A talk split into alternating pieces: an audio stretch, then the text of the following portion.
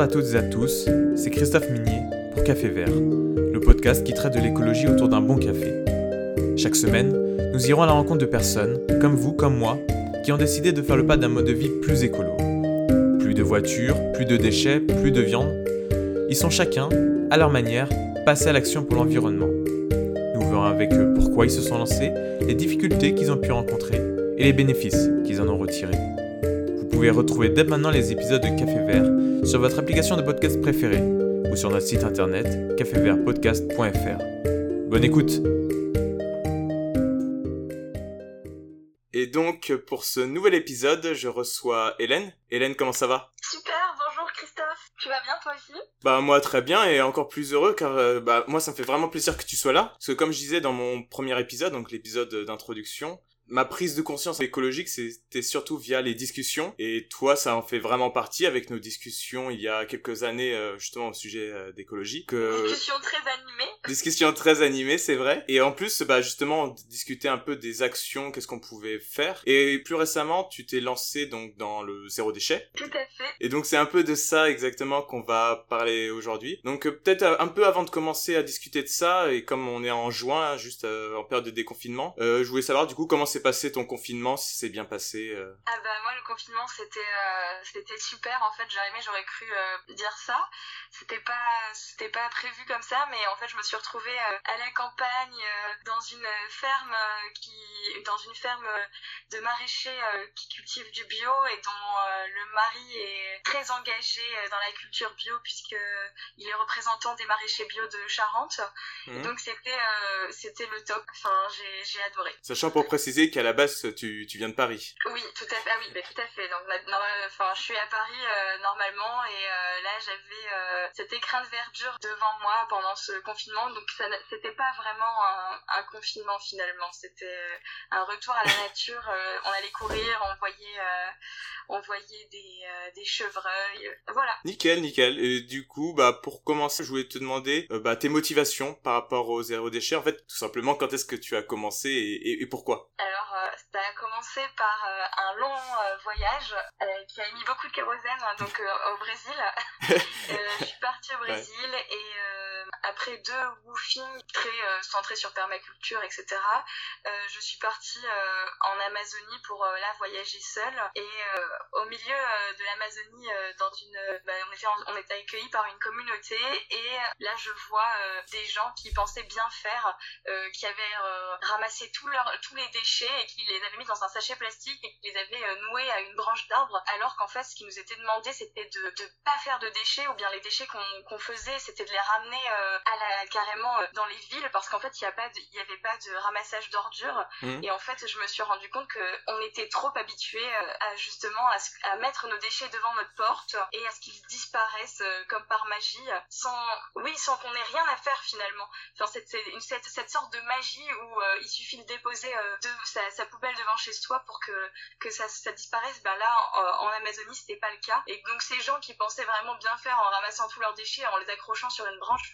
c'était pareil, qu'ils soient sur le sol ou sur la branche, euh, ça changeait rien, en fait. Et donc, c'est là où je me suis dit, euh, mais, enfin, tous ces déchets, en fait, voilà, le meilleur déchet euh, qu'on fait, c'est celui qu'on produit pas, quoi. Et c'est comme ça que je me, je me suis promis que l'année suivante, pour le 1er janvier, je commençais à essayer de faire du zéro déchet. Surtout que t'as raison, au final, nous, dans nos pays, euh, c'est les déchets, comme tu dis, ils disparaissent, mais ils disparaissent jamais vraiment, comme par magie, et souvent, en fait, ils sont envoyés dans, ces pays-là, au final. Exactement. Donc, ce qui est, euh, enfin, c'est la boucle infernale. Si, il y a des déchets qu'on arrive à éliminer euh, en France, mais les plus, les plus polluants et les plus, et ceux dont on sait pas quoi faire, hop, on les envoie et, et finalement, on arrive à des scandales comme ceux qu'on a vus justement en Asie où on, on, enfin, on renvoie les déchets aux Occidentaux, renvoie à l'envoyeur, quoi. Oh, C'était en, en Philippines, je crois, je sais plus. Euh, bah, je crois même aussi au Bangladesh, de toute façon, il y a des, des montagnes de poubelles et souvent c'est aussi des bouteilles venant d'Europe euh, qui sont juste euh, envoyées là-bas pour être traitées alors qu'on s'en débarrasse, c'est vrai.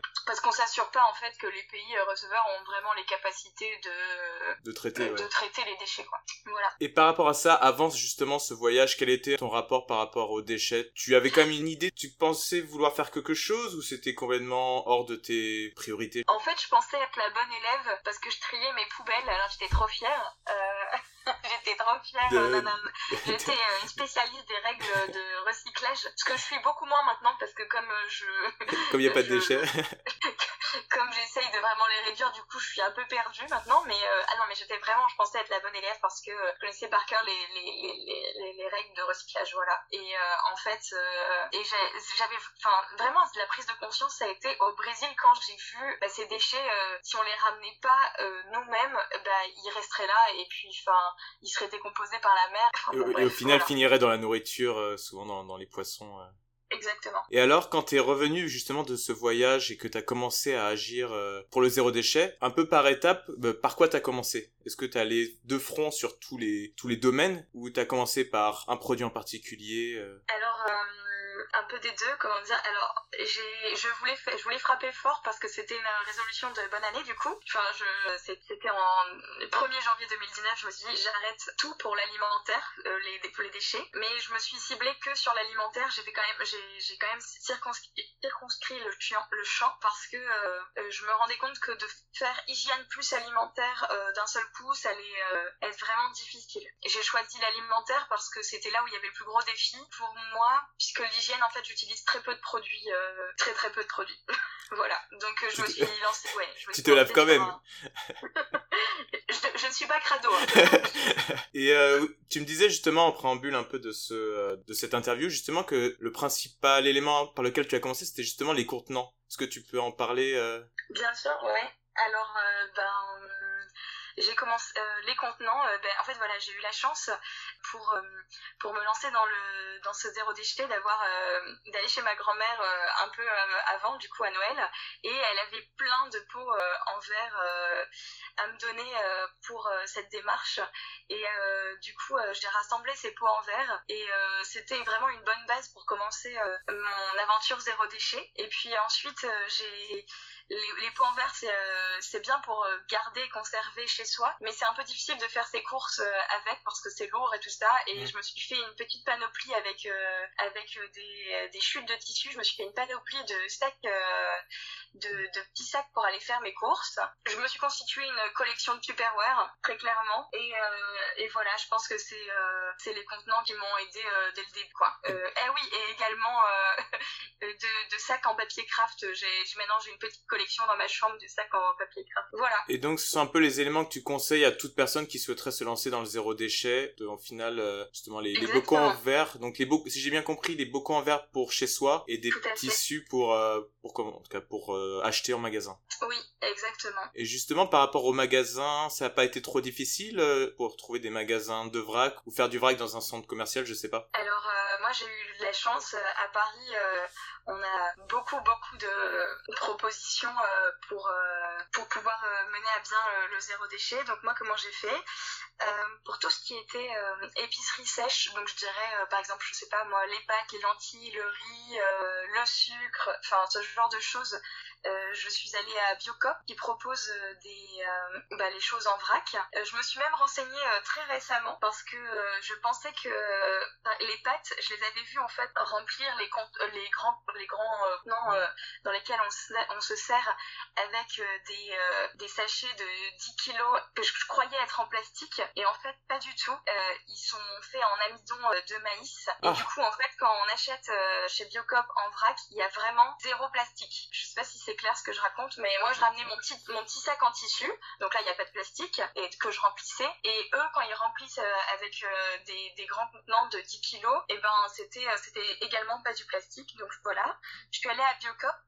après, moi je suis pas végétarienne, du coup je suis allée à la boucherie avec mes tupperwares et j'ai été très bien reçue par mon boucher. Et je pense qu'on est plusieurs à le faire puisque là en temps de Covid, j'ai vu qu'ils acceptaient plus justement les contenants, mmh. les, les mais euh, j'étais pas la seule. Enfin, ils, avaient fait une, une, information au client, donc ça veut dire que je suis vraiment pas la seule à faire comme ça. Et euh, ensuite, bah, il, suffit de regarder euh, sur internet si le, le, marché est le plus proche de chez soi. Et, et c'est parti, on va acheter ses légumes au marché, son fromage au marché avec ses tupperwares, et voilà. Et donc moi, c'est comme ça que j'ai réussi à, à faire tout ça. Le plus difficile reste quand même, enfin, pour la crèmerie, je vais à Biopop également. Je l'ai pas dit, mais pour mm. la crème fraîche et le fromage blanc. Mais alors ce que j'ai pas réussi à trouver à Paris, c'est le lait. Donc j'essaye d'en acheter le moins possible, mais bon, je, quand il faut en acheter, j'en achète et je l'achète en, briques en carton. Et donc le lait, c'est très compliqué. Et puis le beurre, c'est aussi un... Le beurre,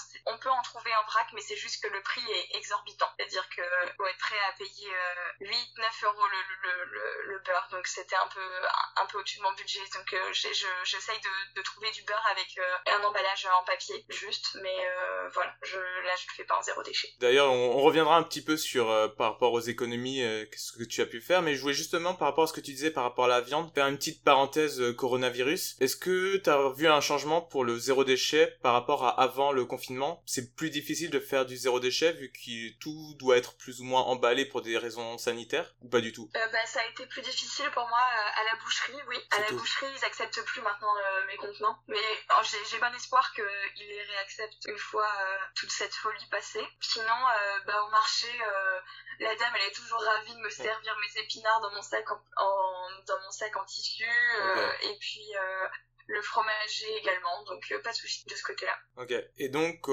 tu discutais, en tout cas tu parlais des, des prix justement, que le prix du beurre était beaucoup plus cher en vrac que sans le vrac, mais de manière générale justement, on pourrait penser qu'en tout cas il y a un peu cette idée-là que euh, faire du vrac ça coûte beaucoup plus cher, euh, souvent parce que c'est bio ou euh, parce que justement comme c'est entre guillemets trendy, les gens ont tendance à les, les, magasins ont tendance à les vendre plus cher. Qu'est-ce que tu as vu toi par rapport à ça? Alors en fait ça dépend des produits. Par exemple, je vais donner des je vais donner des exemples très particuliers. Je pense que comme ça les gens ils se refont une idée. Par exemple, la noix de coco râpée, allons-y. vous voyez celle que vous achetez en magasin euh, vainé, euh, euh, ça, ça coûte les yeux de la tête en fait en magasin. Et alors que en vrac, bio chez Biocop, mais c'est vraiment beaucoup, beaucoup moins cher. Le chocolat, j'achète du chocolat également chez Biocop et ben c'est les mêmes prix, je dirais, pour je pense du chocolat de bien meilleure qualité.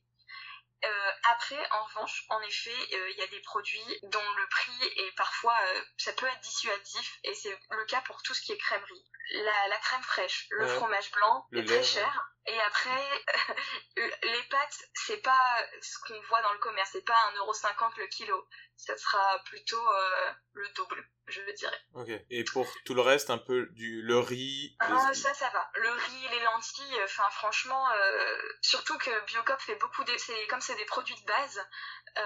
par exemple, Biocop fait beaucoup de beaucoup d'efforts en fait sur le sur ce, sur ces, sur les produits de base. Donc euh, là, ça va. Non, non, c'est vraiment, euh, pour moi, c'est la crèmerie qui est très chère. Et euh, qu'est-ce que j'allais dire?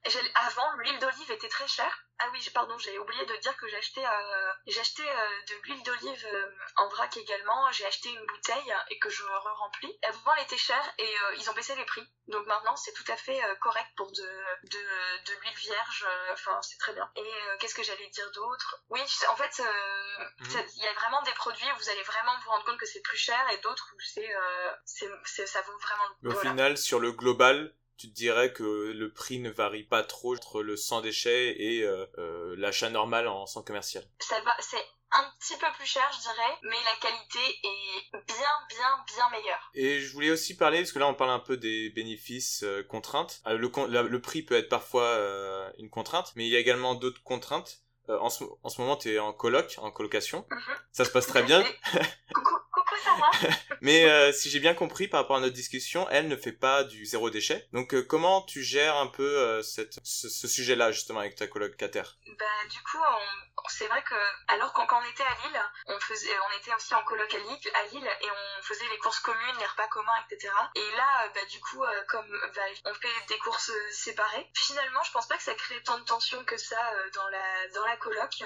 Mmh. et Sarah me l'a déjà dit, mais je pense que voir que je prenais autant d'importance à ces, histoires de déchets et tout ça, je pense que avant, elle était pas du tout sensible à ces questions et je pense que ça l'a sensibilisée sans l'amener jusqu'au zéro déchet, mais je pense qu'elle fait vraiment, vraiment plus attention euh, aux déchets qu'elle produit euh, maintenant. Ok, ouais, ça, ça rappelle un petit peu euh, bah, l'épisode précédent avec Maël. Maël qui nous parlait justement, lui c'était par rapport au végétarisme, qui parlait d'épidémie verte, une épidémie verte, sur le fait que bah, en agissant pour le climat, que ce soit via son alimentation ou comme toi via le zéro déchet, au final les gens autour de nous voyaient bah, les bénéfices et finalement commençaient à s'y mettre également. C'est un peu ce que tu ressens? Oui, en fait, je me rends compte que avant de me lancer dans le zéro déchet, genre, je parlais beaucoup euh, de, des sujets écologiques, ça me tenait à cœur, etc., même si j'agissais pas forcément. Sauf que quand les gens n'agissent pas, on n'essaime pas. C'est-à-dire que bah, finalement, la conversation va, va rester euh, un peu dans les esprits, mais pas tant que ça. Alors que quand les gens voient qu'on agit et qu'on agit au quotidien, euh, je pense que c'est plus marquant en fait. C'est pas une révolution, mmh. les gens vont pas changer d'avis d'un seul coup, mais c'était insidieux, c'est c'est au fur et à mesure. C'est ça, une épidémie finalement. Il avait, il avait trouvé le bon mot. Exactement, je suis d'accord. Et par rapport à une autre contrainte, euh, je pensais un peu à la différence entre la ville et la campagne. Comme tu disais, à Paris, la proposition est assez, assez bonne en matière de zéro déchet. Mais tu vis également à la campagne, dans, dans le nord, c'est bien ça? Oui, c'est là où je suis actuellement, chez mes parents. Et, euh, comment ça se passe là-bas alors? Est-ce que c'est plus facile, plus difficile? Alors comme je vis chez mes parents quand, quand je suis dans le nord, ben, j'ai pas vraiment la main sur les courses, enfin même pas du tout je prends ce qui, ce qui vient et euh, du coup, euh, ce qui vient, bah, c'est des trucs euh, du supermarché tout emballé. Et ça, je laisse passer. Enfin, je j'ai pas envie de me m'engueuler avec mes parents pour ce, ce sujet-là. C'est pas du tout le but. Enfin, quand je viens les voir, c'est pour, c'est pour le, voilà, c'est pour, pour passer du bon temps. Ça fait plaisir. Et c'est pas le but, c'est pas de s'engueuler pour ça. Donc, enfin, c'est tout. Je, je fais, je fais avec. Et je me rends bien compte aussi que si moi, mes parents voulaient faire du zéro déchet, ils devraient forcément aller à Arras parce qu'il n'y a pas d'épicerie euh, qui vend en vrac actuellement euh, du côté de chez moi. Et en fait, ils devraient forcément prendre la voiture, faire 20, euh, bornes, 20 bornes aller, 20 bornes retour, alors qu'il y a un supermarché qui est à 5 minutes de chez moi en fait. Donc en fait finalement ce serait comment expliquer il y, aurait il y aurait du bien et du moins bon aussi à prendre finalement. Donc c'est toujours une question d'arbitrage, c'est-à-dire que moi à Paris, ça me demande pas de faire beaucoup plus de distance pour aller chercher mes euh, mes produits sans déchets, alors que mes parents, bah, finalement, euh, ce serait consommer de l'essence, etc. je sais pas si c'est finalement euh, très viable. Au final, l'intérêt serait beaucoup plus limité. Et Tout à fait. Comme tu Donc, dis, je pense, en fait, dans ces actions pour le climat, il faut toujours réfléchir avec discernement, enfin, et, pas se lancer tête baissée. C'est un peu aussi ce qu'on défend dans, dans ce podcast, c'est vraiment de, on agit surtout pour soi et ne pas juger l'autre parce qu'il ne le fait pas, parce que au final, peut-être il ne le fait pas parce que c'est plus difficile pour lui ou euh, en tout cas on n'est personne pour juger justement. Tout à fait et euh, on sait pas peut-être qu'il fait euh, autre chose que nous enfin. Exactement. moi par exemple je suis pas végétarienne et j'admire les végétariens qui font pas de zéro déchet. oui c'est ça. Chacun à son échelle fait. Chacun fait son truc. Enfin, voilà. Et au final quel bénéfice tu penses que justement ce, ce zéro déchet t'a apporté tant sur le plan vraiment personnel par rapport à toi comment tu vis aujourd'hui et également peut-être dans un sens plus large euh, si tu as des chiffres euh, au niveau national, euh, un peu sur le zéro déchet, ce que ça apporte? Alors, oui, j'ai des chiffres. N'en déplaise à certains, le, zéro déchet, c'est pas une, baguette magique. Et j'ai lu qu'en fait ça réduisait que de 30% la production de déchets, puisque bien évidemment euh, en amont il y a l'utilisation, euh, enfin ils utilisent des, emballages etc euh, jetables. Donc ce qui revient en fait à la fin au consommateur c'est uniquement une réduction de 30%. Même si finalement j'ai été confortée, enfin je pense que ça dépend des enseignes dans lesquelles on va, mais par exemple quand Biocop m'a assuré que par exemple quand j'achetais mes pâtes finalement c'était pas emballé dans des sacs en plastique de 10 kilos au départ mais euh, bien dans des sacs euh, biodégradables d'amidon. Enfin, du coup, ça m'a rendue très euh, très contente et très heureuse. Voilà, donc en fait, je pense que ce 30% est aussi, enfin, je pense qu'il faut, il faudrait l'analyser à la loupe et je je connais pas très bien les détails. Après, ce que ça m'a apporté, apporté dans la vie perso, bah déjà beaucoup de rigolades avec les commerçants parce qu'en fait, quand on arrive avec ouais. ces tupperwares, moi c'était par exemple à la boucherie, bah, en fait maintenant, comme je suis pas une cliente comme les autres puisque je ramène mes tupperwares, maintenant ils savent qui je suis et dès que je, dès que je viens, c'est ah, c'est la avec c'est super ouais. Et là on échange pendant euh, je sais pas une minute où euh, voilà on rigole un peu. Et, euh, et pareil quand je vais au marché et que je suis là à, galérer avec mes sacs parce que j'ai plein de sacs sur le bras, mes sacs en tissu et tout ça. Et enfin je passe pas inaperçu. Les gens ils, du coup ils, vous parlent bien plus naturellement en fait voilà. Ça, ça, ça lève l'anonymat un peu. et ben ça m'a aussi amené à, à connaître un peu plus les gens de mon quartier parce que j'ai participé à une action pour avoir un, un, compost de quartier. On aurait dû avoir en fait, donc moi j'habite dans le 11e arrondissement et c'est un compost qui avait été voté au budget participatif il y a je pense 4 ans ou 4 ans de ça et finalement la mairie avait, alors que le, ça avait été voté par les, les habitants du 11e, la, la mairie n'avait pas pu aboutir ce projet pour diverses raisons, raisons un peu politiques. Ah, et puis on, on, a dû se battre en fait pour, pour avoir ce compost. Et du coup, oui, ça, ça a rapproché, je pense, les habitants du, du, du 11e arrondissement. Et voilà. Et maintenant, je suis membre euh, d'une association qui s'appelle Coccinalidé, euh, qui euh, gère justement le compost qu'on a enfin eu. Donc, ça oui. crée du bien ça crée du lien en fait de faire du zéro déchet. Beaucoup beaucoup de liens. Oui, au final justement parce que comme tu dis, il y a des actions que tu peux faire à ton échelle personnelle, mais justement ce compost c'est un peu un bon exemple d'action à l'échelle beaucoup plus locale. Et au mhm. final aujourd'hui,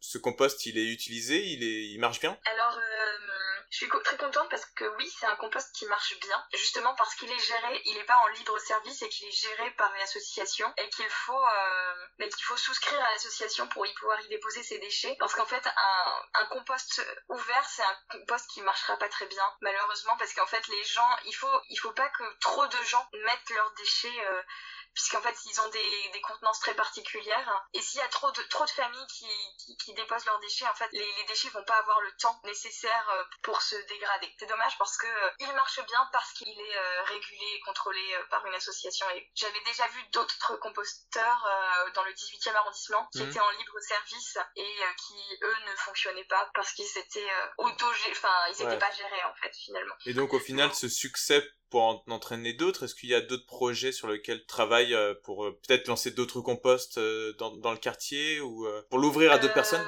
J'avoue que le fait que je sois pas assez souvent à, Paris euh, m'empêche de suivre les euh, exactement les projets mais je pense que oui en fait euh, je pense que il y a d'autres projets de composteurs qui sont à l'étude en effet. Mais je suis pas je peux pas dire précisément. Mais sinon tu m'avais également parlé d'autres associations qui œuvrent pour le zéro déchet. Peut-être tu peux en parler Jean, Jean Bouteille je crois comment? Jean Bouteille je sais plus ah oui Jean Bouteille c'est pas une association c'est une ah, entreprise alors en fait tout à l'heure je parlais de mon huile que j'achetais en vrac dans des bouteilles en verre. Et ça, donc ça, c'est des fontaines à huile de Biocop, c'est les leurs. Mais sinon, en fait, d'autres enseignes euh, se sont euh, engagées à proposer des liquides en vrac, et c'est le cas notamment de Franprix et d'autres enseignes, je sais plus. En fait, elles se sont euh, associées avec Jean Bouteille, qui est une entreprise lilloise du Nord-Pas-de-Calais.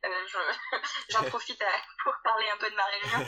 Et du coup, oui, donc Jean Bouteille, c'est une entreprise du Nord-Pas-de-Calais qui s'associe avec des enseignes et qui mettent à disposition des fontaines et des bouteilles. Donc en fait le principe c'est le même, euh, on achète sa bouteille et puis ensuite on peut la, la remplir euh, dans ces fontaines et euh, donc c'est des bouteilles en verre et ça évite du coup d'acheter d'acheter des bouteilles. Enfin souvent les bouteilles d'huile d'olive sont déjà en verre, je sais bien, mais je trouve que c'est bien plus intéressant de garder la même sa bouteille la même et de la re-remplir parce qu'en fait l'intérêt du verre c'est ça c'est de pouvoir le, réutiliser. le, réutiliser et c'est pour moi c'est vraiment un malheur que de le jeter le, le verre euh, bah, à la poubelle et euh, il va être cassé, enfin il va être ramassé, ça va demander beaucoup d'énergie, il va être ensuite broyé, fondu, pareil ça demande énormément d'énergie et puis euh, retransformé en bouteille en verre, mais tout ça c'est vraiment de l'énergie gâchée mais pour rien alors qu'il suffirait de garder les mêmes bouteilles. Et là c'est possible du coup avec cette initiative. D'ailleurs peut-être pour conclure là-dessus, vu que je vis en Allemagne moi de mon côté où justement le la consigne la consigne exactement. La consigne des bouteilles est très développée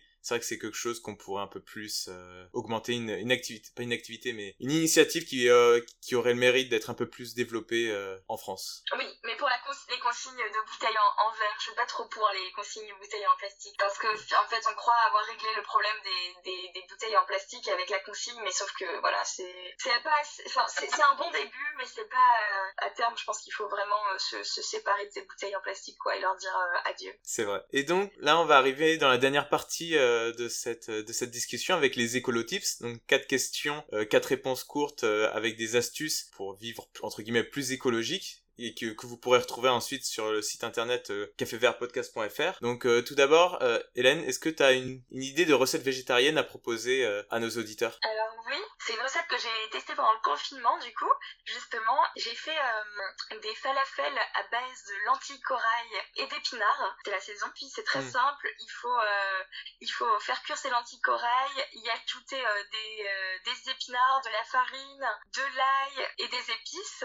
Mm. Faire une pâte de tout ça. Et puis après, il suffit de les faire revenir dans de l'huile à la poêle. Et c'est délicieux. Et ça peut, par exemple, remplacer un steak pour des très bons burgers. Délicieux burgers. Ah, j'imagine. Je, te donnerai, je te donnerai le lien de cette recette. c'est c'est hyper bon. Et de toute façon, toutes les recettes qui sont données dans, dans ce podcast euh, seront disponibles justement sur, sur, le, site, euh, sur le site internet du podcast. Euh, Franchement, cette recette, ça va être des très très bons burgers DG, vous allez voir. J'en suis sûr. Une destination en France ou en Europe proche que tu conseilles qui est accessible en train ou, ou en voiture? En voiture, covoiturage En covoiturage non, mais alors je vais dire, euh, c'est une région que j'ai découvert il y a maintenant une bonne année. C'est la région de Cognac, donc 100% euh, accessible en train euh, depuis Paris. Vous, faites Paris-Angoulême en TGV, puis Angoulême-Cognac en TER. C'est super parce que alors vous allez donc découvrir de superbes cépages. Donc pour le, cognac, il y a plein y a plein d'agriculteurs qui sont prêts à vous ouvrir leur cave et à vous faire découvrir bah, la manière dont ils produisent le cognac donc euh, des dégustations euh, très bonnes euh, à la clé. Et puis c'est aussi une région super sympa pour faire du vélo le long de la Charente. Et oui, voilà. Cognac, super super région. Une bonne destination pour l'été. Et donc pour les amoureux pour les amoureux d'alcool. aussi. bah, par rapport à ton thème de prédilection, en tout cas le thème dont on a discuté aujourd'hui, le zéro déchet, donc un, objet que tu conseilles pour fabriquer toi-même ou, ou une astuce zéro déchet. Euh, l'astuce zéro déchet, c'est que bah, là pendant le confinement, je me suis, euh, je me suis dit bon allez Hélène, c'est parti. Mmh. Tu vas rassembler les affaires de ton armoire qui sont trouées. Tu vas, tu vas essayer de les réparer ces affaires. Et du coup, je me suis retrouvée avec un, un, pantalon qui était troué au genou et je suis allée euh, voir une mercerie et ils m'ont vendu des petits patchs euh, à coller comme pour les enfants mais sauf que là il était quand même beaucoup plus mignon parce que c'était un bel oiseau et euh, du coup voilà j'ai réparé mon pantalon avec des, petits oiseaux trop mignons que j'ai reçu ensuite recousu. Et j'ai aussi acheté j'avais aussi un gilet qui était troué au coude. Et j'ai acheté des, des coudières pour à coudre sur mon gilet. Et voilà. Et du coup ça sera un gilet un pantalon en moins que j'aurai à, racheter et, j'aurais pas acheté ces je leur donne une seconde vie du coup à ces vêtements et finalement tu préfères ces vêtements maintenant ou avant? Ah mais moi j'avoue que mon pantalon avec, euh, avec les petits oiseaux c'est la classe, j'aime beaucoup. Comme quoi finalement en, retravaillant ces vêtements on peut leur donner et une seconde vie et également plus de classe. Euh. Ah mais ils ont du style là. et enfin... Mes amis, mes, amis euh, ils ont trouvé ça sympa.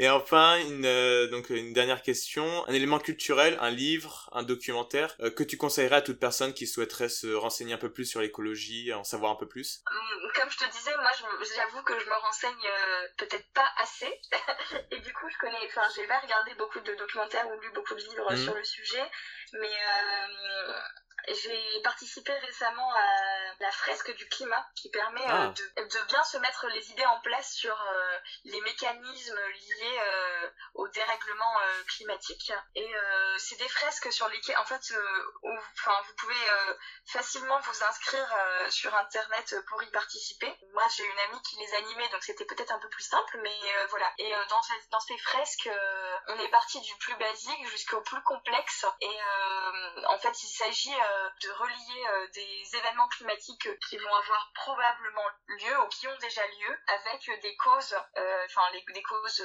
humaines notamment, et de voir vraiment euh, tous les, petits mécanismes qui s'enchaînent. Et d'ailleurs, en fait, j'ai appris récemment que cette fresque du climat, en fait, elle avait été conçue par un professeur de Centrale, Nantes. Voilà. Ah ok. Je sais pas si tu savais. Non, je savais pas du tout. juste pour dire aux auditeurs, je suis, je viens de Centrale Nantes, du coup, ça me touche bien particulièrement et c'est vrai que c'est une très bonne idée que tu, donnes là, parce que je connais aussi plusieurs personnes qui se sont lancées dedans et qui justement maintenant euh, font le tour, euh, soit ils commencent par leur famille, mais ensuite font le tour de bah, des institutions ou des amis pour justement présenter cette fresque du climat et euh, ça a l'air d'être super intéressant. Bah, ça remet bien les idées en place en fait. C'est très chiffre, c'est chiffré, c'est très didactique. J'ai beaucoup aimé. Donc je conseille ouais, à tout le monde un peu de, de se renseigner dedans. Euh, je crois qu'il y a un site internet euh, pour ça. Ça doit être fresqueduclimat.fr, j'imagine. Fresqueduclimat.org. .org. Merci beaucoup. voilà. Euh, du coup, bah, merci beaucoup Hélène. C'était. Eh ben, avec plaisir. Merci Christophe de m'avoir accueilli euh, pour ce café vert. Ah, c'est moi qui te remercie pour ta participation. C'était très intéressant et euh, du coup, je te remercie vraiment d'avoir partagé ton expérience sur le zéro déchet. Et... J'espère qu'il y aura de nouveaux adeptes. ouais, j'en suis persuadé et de toute façon, s'ils le souhaitent, ils pourront retrouver justement donc sur le site internet du podcast euh, cafévertpodcast.fr toutes les astuces que tu as données et, et plein d'autres s'ils souhaitent se renseigner. Ouais. Bonne soirée à toi aussi. Merci beaucoup d'avoir écouté Café Vert. J'espère que vous avez aimé ce nouvel épisode. Si c'est le cas, n'hésitez pas à nous laisser 5 étoiles sur votre application de podcast et à partager l'épisode autour de vous. Cela aide concrètement la chaîne à se faire connaître. Nous sommes également présents sur les réseaux Instagram, Facebook et Twitter. On se retrouve très vite pour un nouvel épisode. Et d'ici là, je vous souhaite une excellente semaine. A bientôt